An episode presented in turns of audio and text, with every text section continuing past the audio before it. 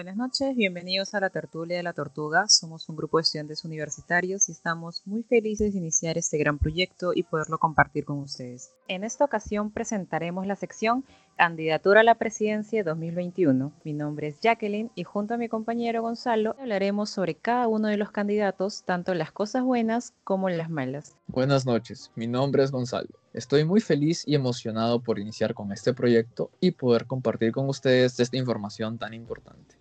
Hoy comenzaremos con el candidato Francisco Ernesto Diezcanseco Tábara.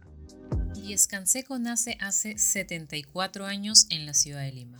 Actualmente registra un RUC de tipo persona natural sin negocio en estado activo, actividades jurídicas y recibos por honorarios. Es egresado de la Universidad Nacional Mayor de San Marcos por la carrera de Derecho. Se graduó con una tesis que denuncia y explica la vulneración de los derechos humanos por parte del terrorismo. A la par de su carrera, se desempeñó como periodista, columnista y político en los periódicos Crónica en el año 1963 y La Prensa en 1964. Sin embargo, renuncia a los mismos cuando el militarismo ostenta su dominio sobre el terreno periodístico. Consecutivamente, se desempeñó como panelista en Panamericana Televisión.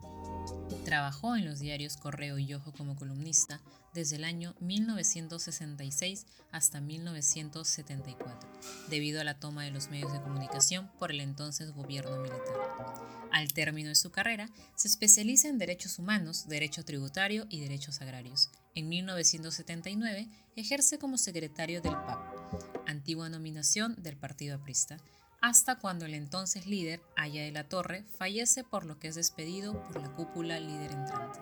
Su carrera política comienza al desempeñarse como diputado desde 1985 a 1990 en el gobierno del expresidente Alan García. Postuló como senador del partido Unión Cívica Independiente en el año 90. Fundador y representante legal del partido Perú Nación desde el año 2015 y presidente del mismo desde el 13 de noviembre del actual año. El líder del partido, Perú Unión, se habría visto envuelto en un caso de estafa. En el año 2002, la empresa Granos Orgánicos Nacionales, Sociedad Anónima, Gronza, llegó a Piura y se asoció con otra compañía, Exbanor, durante cinco meses para exportar banano. Luego de ese periodo, Gronza quedó sola en la zona.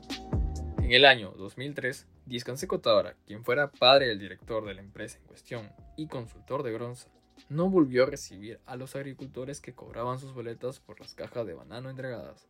Esto no solo afectó a los agricultores, sino también a los técnicos a cargo del control de calidad, a los guardias encargados de la supervisión de tierras y a los transportistas. Desde el 2003 se realizaban exportaciones de banano orgánico bajo la modalidad de comercio justo, se establecía que el importador debía devolver a la Asociación de Agricultores un dólar por cada caja exportada. Bajo este concepto, los productores debieron recibir en el año 2004 cerca de 31 mil dólares, pero Díaz Canseco solo entregó poco menos de mil. El resto desapareció. Sumado a esto se adjuntan los testimonios de personas que refieren haber querido renunciar tras el ya mencionado escándalo, pero que se les fue impedido bajo el concepto de contrato por 10 años un argumento que no contaba con la documentación correspondiente para su respaldo.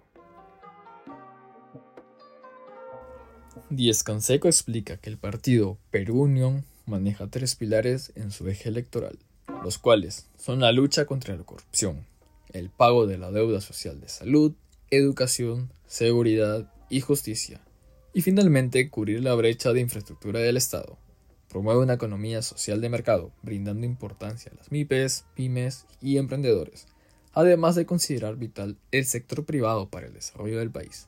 Dentro de su plana destacan nombres como Mario Cedrón, experto en minería, Carlos Lima, experto en gestión pública, Carlos Manuel Ponce, experto en temas de financiación agraria, Manuel Escorza y Jimena Cervantes. En la reciente crisis política, Discanseco se pronunció a favor de una revolución pacífica para terminar con la corrupción, manifestó su respeto hacia los protestantes, así como el rechazo por las acciones que él considera coacción a la libertad de expresión, en referencia a lo acontecido con el periodista Beto Ortiz.